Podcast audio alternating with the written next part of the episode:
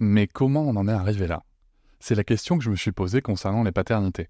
Pour y répondre, je vous propose de découvrir la BD Papa Sapiens, qui raconte l'histoire des pères à travers les âges avec humour et les chouettes dessins de Sévanie. Elle va paraître le 6 juin prochain. Vous pouvez la précommander dès maintenant et avoir un cadeau idéal pour la fête des pères. Alors rendez-vous dans votre librairie préférée ou dans les liens en description de l'épisode ou sur mes réseaux sociaux. Quelqu'un qui a dit que je peux pas jouer aux poupées et après j'ai pleuré. Bienvenue sur Papatriarcat, le podcast qui réfléchit à la parentalité au XXIe siècle pour l'affranchir du modèle patriarcal.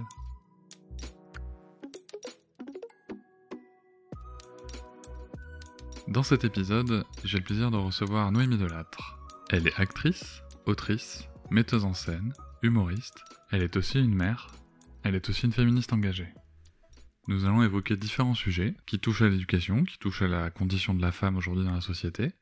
Je suis particulièrement content de pouvoir la recevoir, car c'est au travers de ces vidéos qu'elle poste très régulièrement sur les réseaux que j'ai pu moi-même prendre conscience de beaucoup de comportements sexistes que je pouvais observer, que je pouvais moi-même avoir. Et c'est vraiment des messages qui m'ont aidé sur mon cheminement vis-à-vis de la condition de la femme et de comment est-ce que je voulais me positionner sur le sujet. Je vous invite donc à l'écouter avec toute sa pertinence, toute sa façon crue de dire les choses. Et justement, sur ce dernier point, je vous invite aussi à écouter le podcast en dehors de la présence des enfants. Je vous souhaite une très bonne écoute. Bonjour Noémie. Bonjour Cédric. Bienvenue et merci de, m'accorder euh, ce temps pour, pour cette interview. Je suis vraiment ravi de t'accueillir. Euh, J'ai expliqué déjà à tout le monde pourquoi je suis ravi de t'accueillir et, l'importance que peut avoir ton travail au quotidien euh, dans, la vulgarisation de, ce que c'est le, le, féminisme. J'ai fait un épisode il y a pas longtemps sur le consentement et sur lequel j'effleure un petit peu la culture du viol. Mais pour le coup, je trouvais que c'était quand même assez inconvenant qu'un homme euh, cisgenre blanc d'un mètre 93 prenne la parole sur un sujet. Et est-ce que tu, pourrais prendre un instant pour nous expliquer ce que c'est la culture du viol, est-ce que c'est que de ressentir cette culture du viol en tant que femme? Parce que ben, moi, en tant qu'homme, si tu veux, j'ai du mal à percevoir.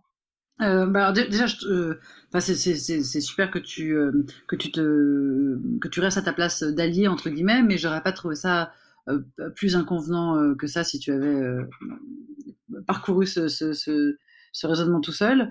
Et, et quant à moi, qui fait de la vulgarisation féministe, il y a assez peu de sujets sur lesquels je me suis vraiment penchée précisément. Enfin, y il y a la langue la langue, euh, je pense que je peux, commencer à être un genre d'expert, une genre d'experte, euh, un genre d'expert là-dessus sur la question. Mais sinon, euh, je je suis pas une théoricienne de la pensée féministe et donc je pense pas être capable de te donner une définition de ce que c'est que la culture du viol. D'abord parce que n'ayant pas été directement concerné pas par la culture du viol parce qu'évidemment les tous et toutes mais n'ayant pas été directement concerné par le viol c'est voilà j'ai pas encore dans tous les sujets qui me passionnent euh, pris le temps de, me pencher dessus. En revanche, quand je t'écoutais parler, euh, puisque tu avais proposé de m'envoyer les questions à l'avance, mais euh, comme j'ai pas eu le temps de les lire, je découvrais là tout à l'heure ce dont tu allais me parler. Donc en, en t'entendant parler, je, je réfléchissais en fait à une donc je, reviens à un sujet que je maîtrise plus ou moins qui est, la langue, mais à cette idée que dans la manière dont on nous décrit même euh, de manière tout à fait naïve et innocente à l'école, en biologie, les, rapports hommes-femmes, la procréation, euh, la séduction, euh, la sexualité. À chaque fois qu'un rapport euh, hétéro homme-femme est en jeu, que ce soit euh, pour avoir du plaisir, pour procréer, pour, ou pour séduire, systématiquement, toute la terminologie euh, fait de l'homme euh, l'acteur, hein, celui qui agit, euh, celui qui choisit, qui décide, qui est le sujet, et fait de la femme une espèce de réceptacle amorphe, donc un four quand il s'agit de la procréation, un trou quand il s'agit de la sexualité et une forteresse à conquérir quand il s'agit de la séduction. Donc dans tous les cas, il, s'agit de quelque chose d'immobile et de sans pensée propre, et, sans désir, sans volonté, et donc forcément sans consentement. Qui irait demander le consentement d'un four ou d'une forteresse? Personne. Donc pour moi, c'est déjà à ce moment-là qu'on fait une erreur. On fait une erreur qui, en plus, euh, va avoir des conséquences tant sur le comportement des femmes, qui vont effectivement euh, pavaner en attendant qu'on les choisisse, et qui, vont se soumettre au regard euh, de l'homme, concupiscent, désirant, volontaire, mais sans volonté propre, et dans le comportement des hommes, évidemment, qui vont faire leur marche, marcher en s'accoudant à la barrière, en regardant passer les, les dindes, pour choisir celle qui, qui, qui, fera le meilleur ragoût. Donc, et là, par exemple, je lisais récemment un article de Slate, tu vois, bah, moi, toute ma vie, on m'a dit, euh, depuis que je suis toute petite, j'ai toujours entendu qu'on disait aux enfants, bah, c'est le papa qui met la graine dans le, le, ventre de la maman. On m'a toujours dit ça. C'est-à-dire qu'en gros, les bébés sont euh, tout faits dans le sexe de l'homme, et ensuite il le met dans le ventre de la femme, et ça cuit pendant neuf mois. On m'a toujours, enfin, de mille manières différentes, c'est toujours ce qu'on dit. Et même plus tard en biologie à des adolescents ou préadultes, etc., on leur explique que les spermatozoïdes font la course dans les trompes de Fallope pour arriver jusqu'à euh, l'ovule et que le premier arrivé le plus vaillant euh, va, clac, comme ça, pénétrer l'ovule. Et en fait, euh, j'ai appris grâce à Slate récemment que c'est tout à fait faux. C'est pas le premier arrivé qui rentre, c'est celui que choisit l'ovule qui rentre et c'est pas forcément le premier. L'ovule va choisir le spermatozoïde qui lui semble le plus adapté, le plus compatible euh, à son ADN, sa génétique. Bon, bah après, ils, font leur business euh, entre eux, j'ai pas les compétences, mais en tout cas, c'est l'ovule qui va choisir quel spermatozoïde va rentrer. Et ensuite, il ne va pas rentrer, euh, l'ovule va le gober. Donc, c'est à l'inverse de tout ce qu'on nous apprend. Euh, on nous fait passer le spermatozoïde pour un preux chevalier euh, qui, a gagné la course et qui, pénètre euh, l'ovule, alors qu'il s'agit d'un ovule qui va choisir le bien spermatozoïde et qui va le gober. Donc c'est quand même fou. Et ça, on n'a même pas les mots pour raconter ça. On raconte jamais ça, même, même en biologie. Même les, schémas qu'on fait, pourtant parfois des scientifiques, des, des futurs scientifiques, montrent ça. Et ensuite, pareil dans, c'est un autre article que j'ai lu récemment. C'est dommage que je suis très honteuse de ne pas être capable d'en citer euh, l'auteur. C'est un homme et ça me revient pas. Mais euh, sur le mot euh. Et en fait, dans tout le champ lexical de la sexualité, qu'elle soit homo ou hétéro, on parle de pénétration. Donc que ce soit un gode, un doigt, une langue ou un pénis, et que ce soit pour pénétrer une bouche, un anus ou un vagin, on parle toujours de pénétration. C'est toujours cet acte-là de l'objet phallique, donc du côté viril, qui va rentrer dans quelque chose. Il n'y a que ce mot-là qui existe. Donc c'est-à-dire que même euh, dans une relation sexuelle, par exemple, où l'homme se serait contenté euh, d'avoir une érection et serait resté immobile, et une femme, par les mouvements de son bassin, par les contractions de son périnée, par son intention, euh, par son désir, aurait tout à fait tout fait, c'est-à-dire aurait avec, avec son vagin fait, fait tout, on dirait pourtant qu'il l'a pénétré, qui l'a baisé, qui lui a fait l'amour, qui l'a, etc. Il n'y a, pas d'autre mot. Au mieux, on dira, elle s'est fait baiser. Ce qui est quand même hallucinant. C'est-à-dire qu'on est dans du passif ou triple passif. Il n'y a aucun moment où cette personne, qui soit un homme ou une femme, mais cette personne qui est, qui est munie d'un trou, d'un orifice, euh, puisse être considérée comme active. Alors que n'importe qui a fait l'amour plus de deux fois dans sa vie sait que c'est tout à fait possible d'avoir un orifice et d'être sacrément actif, voire plus actif que celui qui n'a pas d'orifice, enfin, ou en tout cas qui s'en sert pas. Donc, et c'est pareil, regarde, si, donc mon bras, on peut imaginer que c'est phallique, et ça, on peut imaginer que c'est un trou. Ok? Est-ce que là, tu as l'impression que c'est mon bras qui a pénétré ma main? Et non. Pas du tout. Eh, évidemment. Là, c'est. Ah oui, j'avais oublié qu'on était à la radio je, vais, quand même la garder. si, c'est vrai. Il y aura le petit, le petit bruit quand même qu'on a entendu. Mais ce que je veux dire, donc alors pour, pour les gens qui nous écoutent, donc là, j'ai circule justement mon bras avec ma main. C'est-à-dire que j'ai entouré mon avant-bras avec euh, ma main. Et clairement, c'était un geste de ma main sur mon bras et non pas de mon bras qui pénétrait ma main. Alors, du coup, je vous donne une autre image qui est, euh, que vous allez comprendre sans la voir, euh, parce qu'elle est plus visuelle. Imaginez une vis qu'on enfonce dans un mur. Donc, effectivement, là, c'est la vis s'enfonce, elle pénètre le mur. Mais imaginez un écrou que je visse sur une vis. Et ben là, c'est pas pas la vis qui pénètre l'écrou, c'est l'écrou qui circule la vis. En tout cas, c'est l'écrou qui est actif dans cette, euh, euh, dans cette euh, relation. Et en fait, le mot existe, donc la circlusion, je circule, tu circules, j'ai circulé son sexe avec mon vagin, voilà. Et sauf qu'on on l'utilise pas, on l'utilise jamais, on sait même pas. Moi, j'ai découvert l'existence de ce mot, alors que c'est ma passion, les mots et le cul. Donc franchement, je, ne sais pas pourquoi je pas su plus tôt, mais j'ai découvert ce mot il y, a trois jours grâce à cet article. Donc, donc pour moi, il y a un vrai problème de terminologie. C'est-à-dire que les outils qu'on a pour penser le sexe, qui sont les mots, ne sont pas les bons. Et que dès lors, dès les premières fois qu'on entend parler de sexe, euh, si petit soit-on, euh, on en entend parler dans de mauvaises conditions. C'est-à-dire qu'on entend parler dans quelque chose qui effectivement deviendra la culture du viol, c'est-à-dire euh, l'homme prend la femme. C'est l'homme qui prend, c'est l'homme qui possède, c'est l'homme qui monte, c'est l'homme qui baise, c'est l'homme qui nique, c'est l'homme qui... Voilà. Donc après, elle est où la différence? Enfin, après, à quel... le consentement, après, il est super difficile à placer, puisque de toute façon, on est dans une relation où tu as un sujet pensant et acteur et un sujet euh, euh, passif euh, et, et, objectifié. Donc, tu, tu vas pas demander, encore une fois, tu vas pas demander le consentement à un god. Vrai. Ou alors, vraiment, c'est ouais. bizarre. Mais- donc, euh, c'est à ça que ça me fait penser, en fait, cette histoire de culture du viol. Ouais, ouais, non, mais complètement, ça, ça démarre par la langue, hein, tu l'expliques très bien dans, dans différentes vidéos. Il y a, euh, juste sur la circlusion, dans Les couilles sur la table, il y a un épisode euh, sur, sur la pénétration, Les couilles sur la table, un, un excellent podcast de Victor Payan. Génialissime. Et justement, ils en parlent, et l'exemple qui est donné pour expliquer, c'est celui du caillou que tu prends avec ta main. Oui, bah voilà. T'irais pas dire que c'est le caillou qui te prend, jamais, Bah non, exactement. tu vois. Et, bah, moi, avec la et les crocs, mais effectivement, le caillou, c'est mieux. et pourtant, tu vois. Ouais. Et pourtant, quand on se parle d'un pénis et d'un vagin, ben, c'est le pénis qui prend le vagin. Donc, euh, non, mais c'est ça qui, qui est dingue. C'est quand même dingue. et- et ce qui est passionnant dans, dans, dans, dans ton travail, c'est justement que tu travailles sur cette langue française qui, qui veut tout dire. Hein, le, le masculin l'emporte sur le féminin. non, mais vas-y. Non, mais parce qu'effectivement, il y a plein de, y a plein de, très souvent, je, je suis euh, agressée par des gens euh, qui me disent, oh sérieux, vous avez pas autre chose à foutre euh, que de vous occuper de la langue française. Il y a des femmes qui se font violer tous les jours, etc.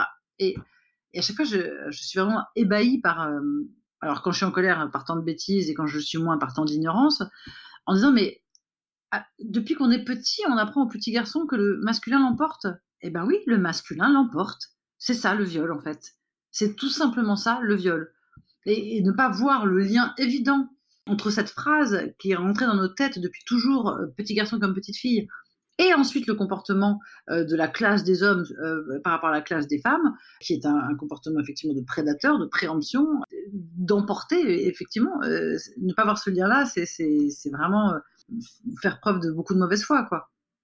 Mais complètement. Et que ce soit sur, le, masculin, sur la notion de l'homme, du masculin qui l'emporte, mais aussi dans la disparition du concept des, des femmes, que ce soit dans les noms de métiers ou dans les insultes. Tu le, tu le dis très bien d'ailleurs. Hein, euh, euh, de, de mémoire, il me semble bien que tu dis qu'une femme, euh, l'insulte suprême, c'est pute. Et pour un Ouais. homme, l'insulte, c'est fils de pute. Tu vois. C'est ou alors, c'est ça. Ou alors, ou alors on le féminise. Femmelette, chochotte, tu vois. Bien sûr. ouais, Et, c'est- pour le coup, la condition de la femme dans le langage passe vachement. Et ça m'amène à, mon deuxième sujet, c'est-à-dire quand on voit à quel point ça peut arriver tôt, ces, ces, ces conditions de genre dans Mhm. notre environnement, par le langage, par le comportement, par les attitudes que les enfants peuvent observer. Tu es aussi une mère, mère d'un petit garçon. J'ai eu le plaisir de lire euh, Tu seras un homme féministe, mon fils d'Aurélia Blanc, qui parle justement de, de comment élever un homme dans des préceptes féministes et l'empêcher de devenir un prédateur. Comment est-ce que toi, dans ta condition de mère, tu, tu vis ce sujet-là? C'est hyper compliqué. Euh, c'est alors déjà j'ai eu une première, j'ai eu un premier gros choc euh, en devenant euh, maman, c'est que moi je suis pas du tout une essentialiste. euh, vraiment, je suis l'inverse d'une féministe essentialiste. Je suis absolument persuadée que que le genre euh, est une construction sociale et que euh, et que voilà que les les enfants, les bébés sont asexués et que ils prennent, enfin et que leur sexe biologique prend un sens de genre ensuite par, par la manière dont on les a élevés. Quoi. Et pour le coup, le papa et moi, on était très en phase là-dessus et on a vraiment élevé notre fils comme un enfant. C'est-à-dire que ce soit euh, les couleurs euh, qu'on a choisies pour sa chambre ou pour ses vêtements, euh, que ce soit la manière dont, on lui parlait, dont on le laissait pleurer, dont on le consolait, dont, les jouets qu'on lui a offerts.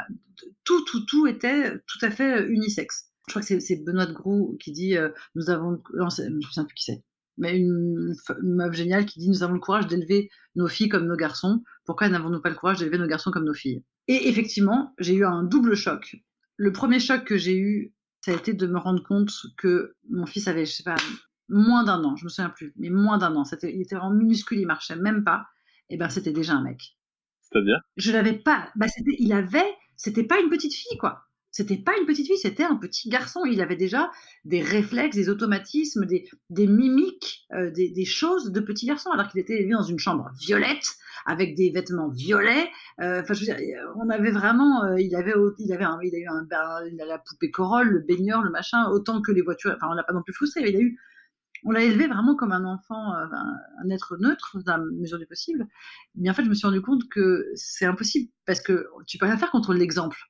Et l'exemple qu'il avait, c'était une mère, euh, moi, qui suis quand même euh, super féminine, et, euh, et un père qui, bien que hypersensible, hyper machin, ça, est super, et d'apparence hyper masculine. Ah, tu vois, il, est en basket, il fait la bagarre tout le temps, on joue, on fait des blagues, on se pousse, on mate le foot, on est, il est presque caricatural là-dedans. alors qu'il est par ailleurs extrêmement sensible des feintes.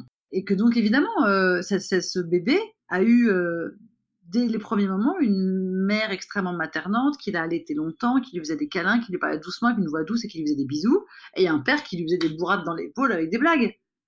Ben, il a même pas fallu six mois pour euh, voilà. Après, ce qui m'a fasciné, c'est comment, pourquoi s'est-il identifié à son père et pas à sa mère? Comment a-t-il été capable de comprendre qu'il était, parce qu'à cet âge-là, tu ne vois pas que tu as un zizi et ton père aussi. Donc, pourquoi est-ce qu'il s'est identifié au père et pas à la mère? Donc ça, c'était mon premier gros choc. Qu'il y a une différence à ce point-là, parce qu'évidemment, j'avais remarqué hein, que certains avaient des poils et d'autres pas, que certains avaient, des nichons et d'autres des... Bon, j'avais remarqué, hein, bien sûr, mais je pensais pas... Euh, en fait, je pensais qu'on pouvait rester asexué jusqu'à la puberté. Je le pensais sincèrement. Et en tout cas, enfin, si on vivait sur une île déserte, je veux dire. Et en tout cas, en vivant euh, en société, je pensais qu'on pouvait rester asexué, euh, oui, jusqu'à jusqu'à ces 2-3 ans. Enfin, j'avais cette image-là, tu vois. Et voilà, ça, c'est le premier gros choc. Et le deuxième gros choc, ça a été de me rendre compte que cette phrase de cette autrice euh, dont le nom ne me revient pas, mais je crois crois pas que c'était Benoît Grou finalement, qui disait on n'a pas le courage d'élever nos garçons comme nos filles. Euh, je me, suis rendu compte de ça aussi. C'est-à-dire que je me suis rendu compte que évidemment c'était une de mes euh, priorités absolues que cet enfant soit élevé comme un, homme allié des femmes, comme un, allié féministe, comme un, enfin voilà, que ce soit un mec formidable, et à la fois je voulais qu'il soit heureux, intégré, pas martyrisé, etc. Euh, donc j'écoute, j'ai lu plusieurs témoignages de parents, tu vois, dont par exemple les enfants veulent se mettre en robe, euh, les garçons veulent se mettre en robe à l'école et, qui ont des réactions géniales. bon, t'as, as, des cons qui disent ah jamais de la vie, voilà, mais dans les, gens intelligents qui ont à gérer ça, tu vois que ce qui, ce qui est en jeu et qui est hyper compliqué, c'est qu'à la fois évidemment ils ont envie de laisser cette liberté à leur enfant parce que eux ça leur pose aucun problème qu'ils soient en robe et si ça leur rend heureux, pourquoi pas. Mais qu'en même temps ils ont pas envie que cette enfant se fasse massacrer à l'école euh, parce que euh, outcast, euh, parce que etc. Et c'est vachement intéressant de voir, enfin c'est déchirant de voir ce, déchirement justement. Et j'avoue que j'ai un peu, alors je crois que je, je, fais quand même au mieux, hein, mais que on peut pas dire que je que j'arrive pour l'instant à l'élever 100% comme j'élèverais une fille. C'est-à-dire que alors je passe mon temps parce qu'en plus il c'est comme toi, il a tout pour être un parfait connard. Hein. Euh, c'est un mâle blanc, euh, bourgeois, valide. Euh, donc ça, a tout pour être voilà. Donc j'ai intérêt à sacrément bien l'élever pour que ça devienne quelqu'un comme toi justement. Donc donc ça, je pense que je fais bien, enfin au mieux en tout cas pour que ça soit un mec bien, mais que je fais pas encore assez pour que ce soit. Je fais encore des concessions, disons, à, la société, à son bien-être, à son intégration, à tout ça.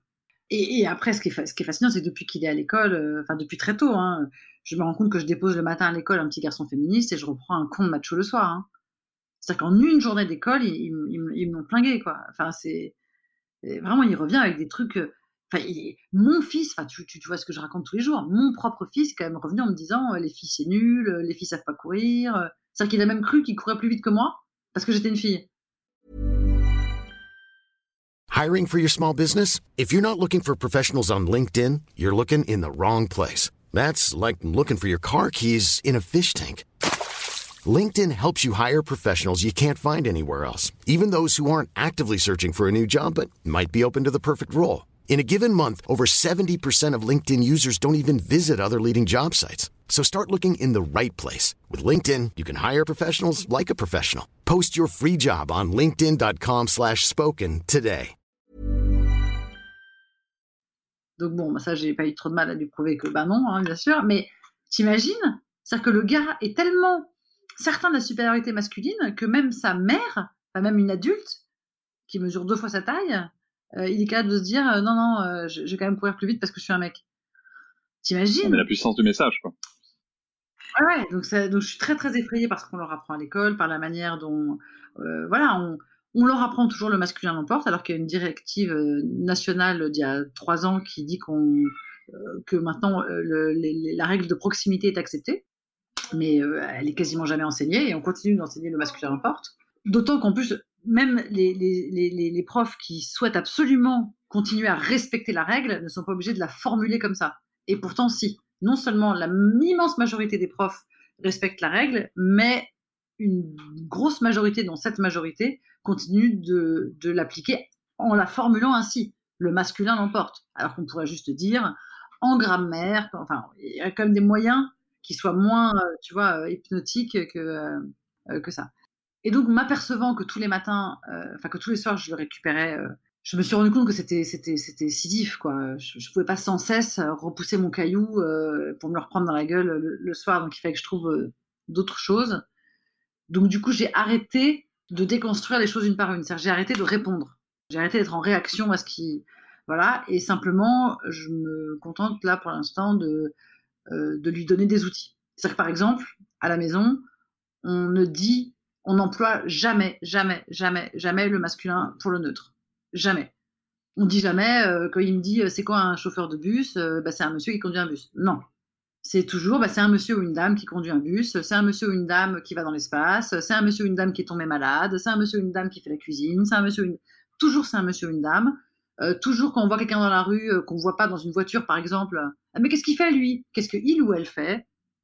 Toujours. C'est-à-dire que systématiquement, on fait exister dans, dans le neutre, dans l'inconscient, dans l'inconnu, euh, le féminin autant que le masculin. Et là où c'est génial, c'est que son, papa, alors qu'on vit pas ensemble et tout, tu vois, et que je lui ai pas demandé de le faire, en fait, il a tout seul, spontanément, il m'a vu le faire trois fois et bim, il a complètement pris le truc et il le fait euh, aussi, ce qui est vraiment génial. Donc, euh, là, pour le coup, mon fils, il est baigné. Et par exemple, tu vois, je te tiens par la barbichette. On le fait, et donc, je lui dis, euh, quand il le fait avec son père, il n'y a pas de problème, mais quand il le fait avec moi, je lui dis, le premier ou la première de nous deux qui rira aura une tapette. Et, euh, et donc voilà, et puis euh, quelques mois après, on y rejoue, et moi j'avais oublié, et puis la chanson, je la connais par cœur. Et c'est lui qui me reprend, qui me dit le premier ou la première. Mais en fait, parce que c'est super facile, en fait, quand tu, à cet âge-là, pour le coup, mais il n'y a aucun souci. Quand je vois la facilité avec laquelle je lui inculque cette idée que n'importe quel être humain peut être un homme ou une femme, à n'importe quel endroit, n'importe quel poste, n'importe quelle situation, la facilité avec laquelle il a intégré ça, tu comprends aussi la facilité avec laquelle le masculin l'emporte. Euh, ça te flingue des générations et des générations, quoi. Ça va super vite.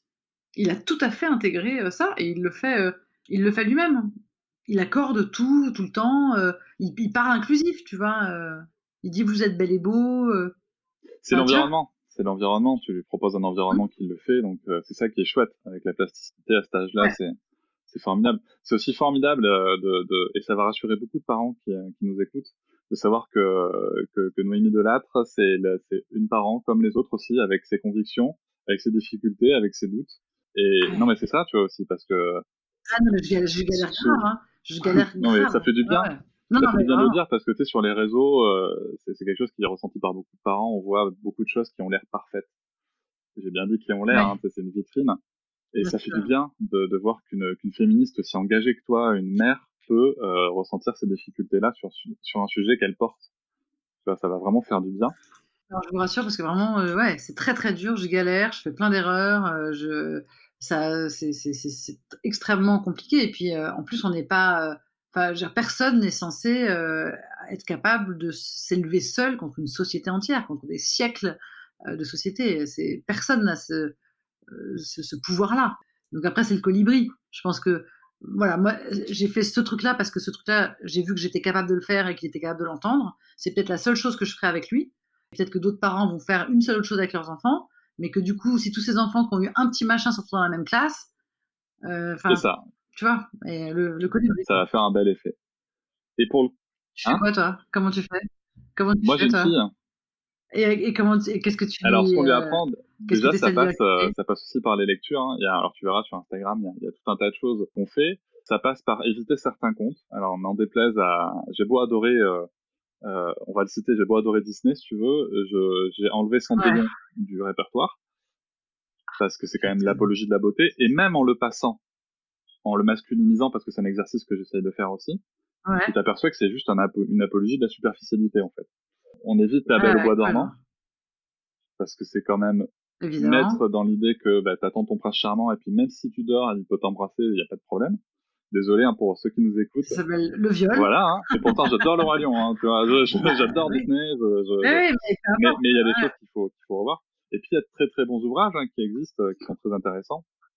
Euh, je les ai pas tous en tête, ils sont sur mon Instagram dans la rubrique lecture. T'as notamment le, le manifeste euh, Nous sommes tous féministes qui a été traduit en, enfin qui a été traduit, qui a été transposé en album jeunesse qui est, qui est génial. il y a le livre dont je t'ai parlé récemment, Renversant, qui est très très intéressant, où, où les enfants, en fait, sont dans un monde où tout est inversé.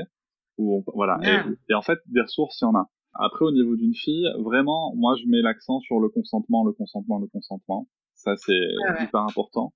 Et puis, euh, c'est aussi euh, la laisser faire. Euh, dans l'éducation, on a quand même vraiment une partie où on verbalise beaucoup avec les filles, on est beaucoup motricité avec les garçons. Ça démarre en fait là. Hein. Et pour le coup, l'idée, c'est, on verbalise beaucoup parce qu'on veut que son langage se développe, mais on est aussi très dans la motricité parce que bah, on veut lui expliquer que voilà, et ça passe par des petits trucs à la con. Genre, elle arrive à soulever un truc, oh, que tu es forte, que tu es costaude. Tu vois, c'est des choses que, que, ah, cool. que, tu dis pas naturellement, en fait, quand tu sors de système patriarcal. Ah non, bien sûr. Donc, euh, donc voilà, mais pour ça, faut prendre conscience, faut s'éveiller.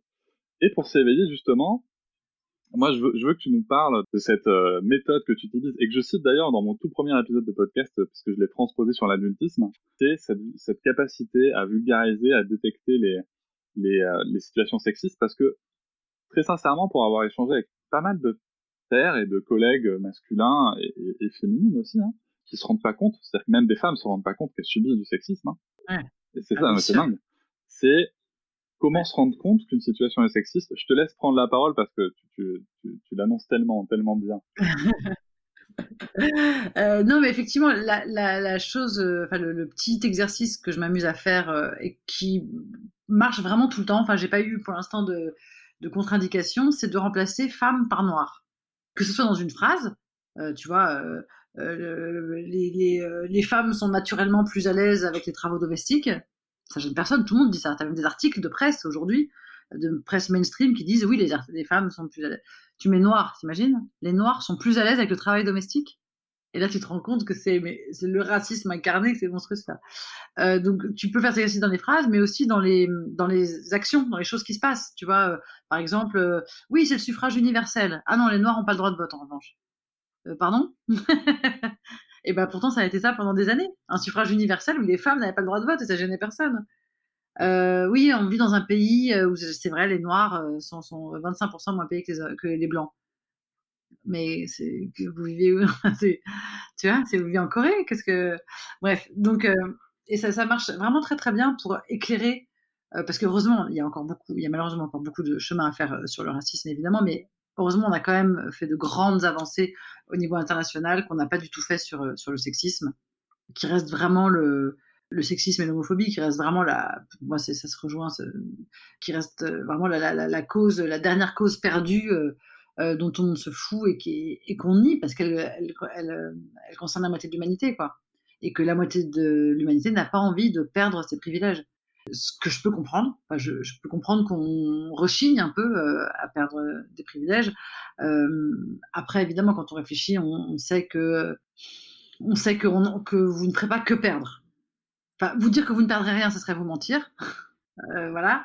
Euh, il y a un moment, ça s'appelle, c'est la mécanique, quoi. Si quelque chose remonte, quelque chose doit diminuer, forcément. Euh, mais, mais en revanche, dire que ça serait pas pour qu'au final l'humanité entière soit plus heureuse, ça c'est vrai. Non, mais c'est ça. Il faut, faut, penser en termes de. faut sortir de sa condition. C'est ce qui est difficile. Hein. En toute transparence et, et sans du tout. Alors, je précise, sans du tout excuser quelques comportements masculinistes qui soient moi, tu vois, personnellement, et, et avec d'autres témoignages aussi.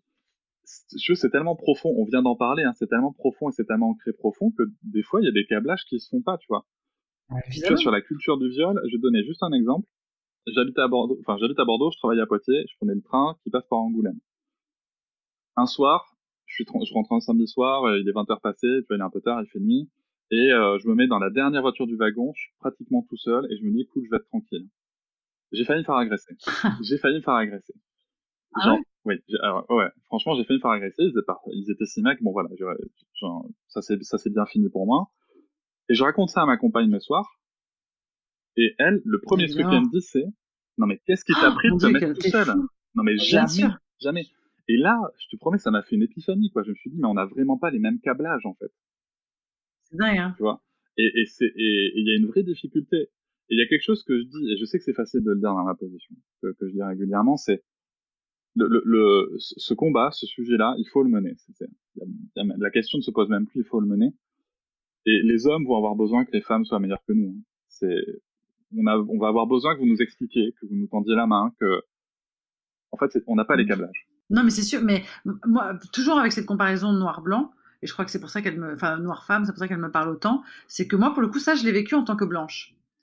Euh, j'ai eu comme toi une épiphanie un jour où j'étais euh, euh, dans un rassemblement de femmes, enfin à propos du féminisme, etc.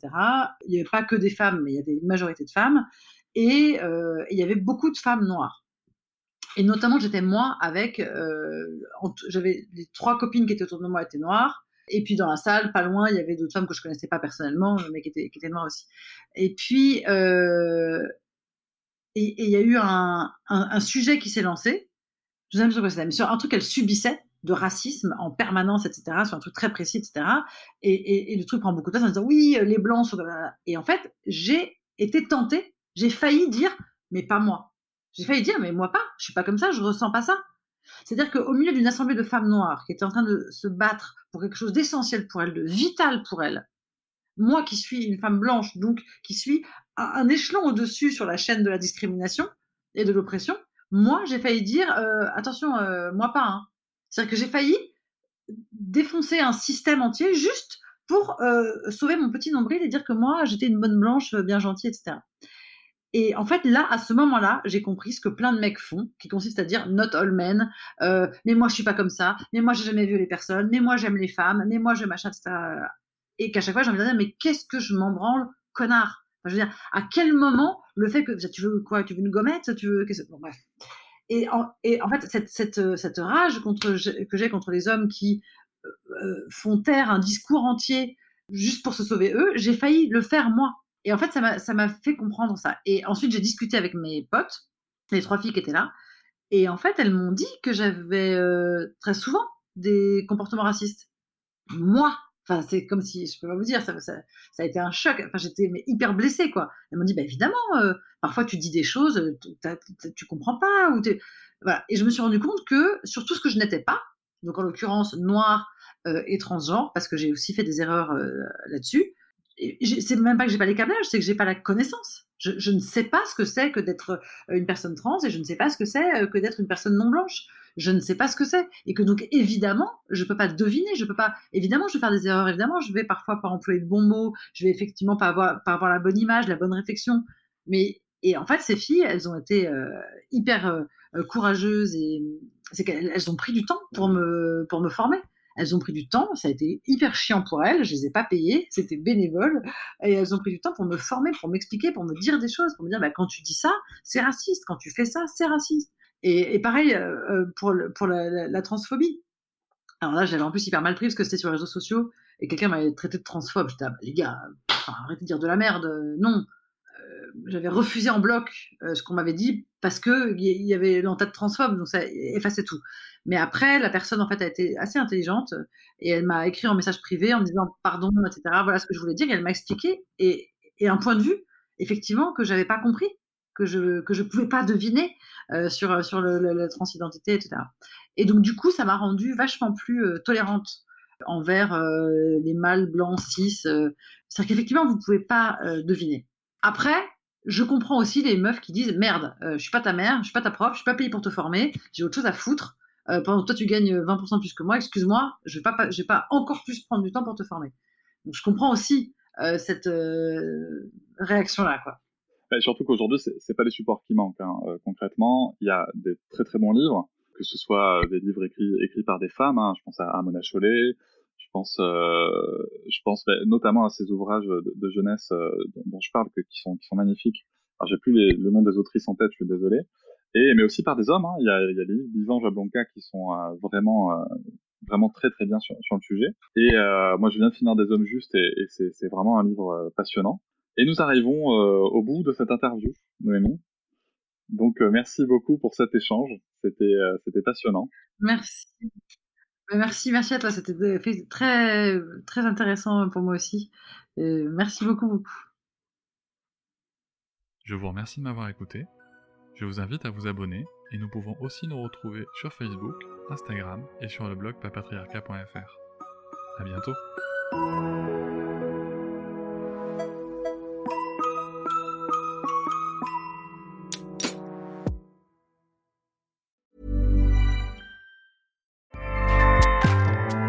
ACAST powers the world's best podcasts. Here's a show that we recommend. Hi, I'm Jesse Cruikshank. Jesse Cruikshank. I host the number one comedy podcast called Phone a Friend. Girl, let's phone a friend. Not only do I break down the biggest stories in pop culture with guests like Dan Levy and members of InSync, I do it with my own personal boy band singing jingles throughout. Because it's my show. It's your show, girl. New episodes of Phone a Friend Yeah. drop Thursdays wherever you get your podcasts. So work it, girl. Yeah, work it. Okay, that's enough. ACAST helps creators launch, grow, and monetize their podcasts everywhere. ACAST.com. Hop, c'est encore moins. Si tu veux soutenir le podcast, tu peux aussi t'abonner à Papatriarca Plus et découvrir chaque semaine un épisode bonus en plus des 60 déjà disponibles. À découvrir sur tes applis de podcast comme Pocketcast, Castbox ou encore Apple Podcast. À très vite.